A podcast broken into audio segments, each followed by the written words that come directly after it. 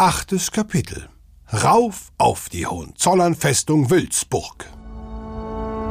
Die Hohenzollernfestung Wülzburg liegt auf einer 630 Meter hohen Bergkuppe hoch über Weißenburg.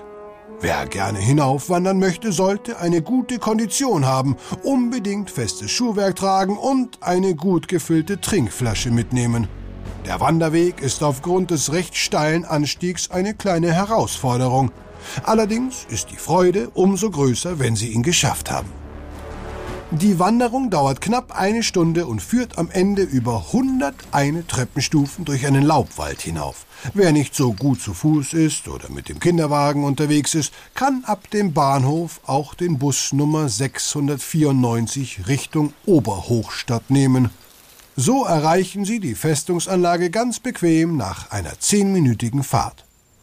Auf dem Parkplatz vor der Festungsanlage angekommen, können Sie zuallererst den rund einen Kilometer langen Rundweg um die Festung entlang spazieren. Von hier oben aus haben Sie einen tollen Blick auf Weißenburg und der Weg ist gut befestigt, sodass Sie auch mit dem Kinderwagen gut vorwärts kommen. Wer schon hinaufgewandert ist, möchte sich jetzt vielleicht erst einmal ausruhen. Dann gehen Sie einfach über die Brücke, die über den breiten Festungsgraben führt, und stärken Sie sich im Gasthof Burgwirt, der im Festungsinnenhof liegt. Bei gutem Wetter können Sie gemütlich im Hofgarten sitzen, während die Kinder über das spannende Terrain der Festung toben und die fünf Bastionen erkunden. Hier oben fahren keine Autos und das Areal ist ein perfekter Abenteuerspielplatz. Der Renaissance-Festungsbau bietet mit seinem 10 Meter tiefen Graben und der hohen Wallbefestigung einen imposanten Anblick. Die Festung ist in Form eines Pentagons angelegt, was seinerzeit viele Vorteile bot. So erspähte man Feinde rechtzeitig und niemand konnte aus dem toten Winkel heraus angreifen.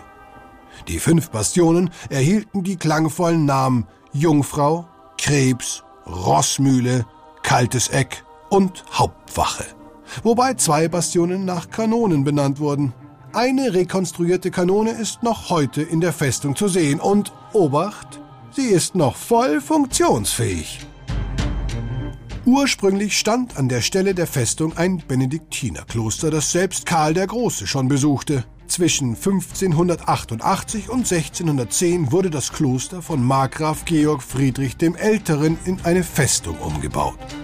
Vom 17. bis 19. Jahrhundert diente sie als Staatsgefängnis und während des Ersten Weltkriegs auch als Kriegsgefangenenlager.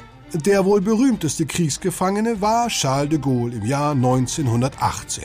Während des Ersten Weltkrieges saß der spätere französische Präsident als junger Offizier dort monatelang ein, nachdem er von den Deutschen bei Verdun gefasst wurde.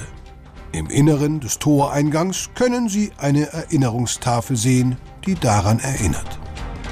Ein Wunder der Technik ist der tiefe Brunnen im Westflügel des Schlossbaus. Beim Bau des Brunnens wurde eine zweieinhalb Meter breite Röhre in den Felsengrund getrieben.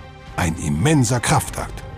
Der Brunnen gilt mit seiner Tiefe von 143 Metern als tiefster Brunnen Bayerns. Das Hebewerk musste seinerzeit von zwei Arbeitern bedient werden. Auch die Zisterne im Innenhof, nach König Ludwig I. von Bayern als Ludwigszisterne benannt, ist ein imposantes Bauwerk. Sie galt lange als größte Zisterne im Königreich und fasste ganze 1,3 Millionen Liter Wasser. Von Mai bis Oktober können Sie samstags und sonntags die Festungsanlage samt Brunnen im Rahmen einer Führung besichtigen. Die Termine der Führungen finden Sie im Informationszentrum in Weißenburg. Ansonsten sind die Festungsanlage und der Innenhof jederzeit frei und kostenlos zugänglich. Nach Ihrer Wülzburg-Erkundung können Sie entweder zurück nach Weißenburg laufen oder den Bus hinunter zum Bahnhof nehmen.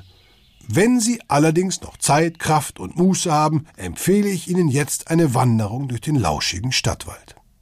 Wenn Sie von der Wülzburg aus zum Bergwaldtheater wandern möchten, planen Sie bitte einen knapp einstündigen Fußmarsch dafür ein. Laufen Sie zuerst wieder zurück zur Eichstätter Landstraße und überqueren Sie diese. Ab da ist das Bergwaldtheater, das auf der Weißenburger Alp am Rande des Stadtwalds liegt, ausgeschildert. Starten Sie Kapitel 9, wenn Sie beim Bergwaldtheater angekommen sind. Wir hören uns gleich wieder.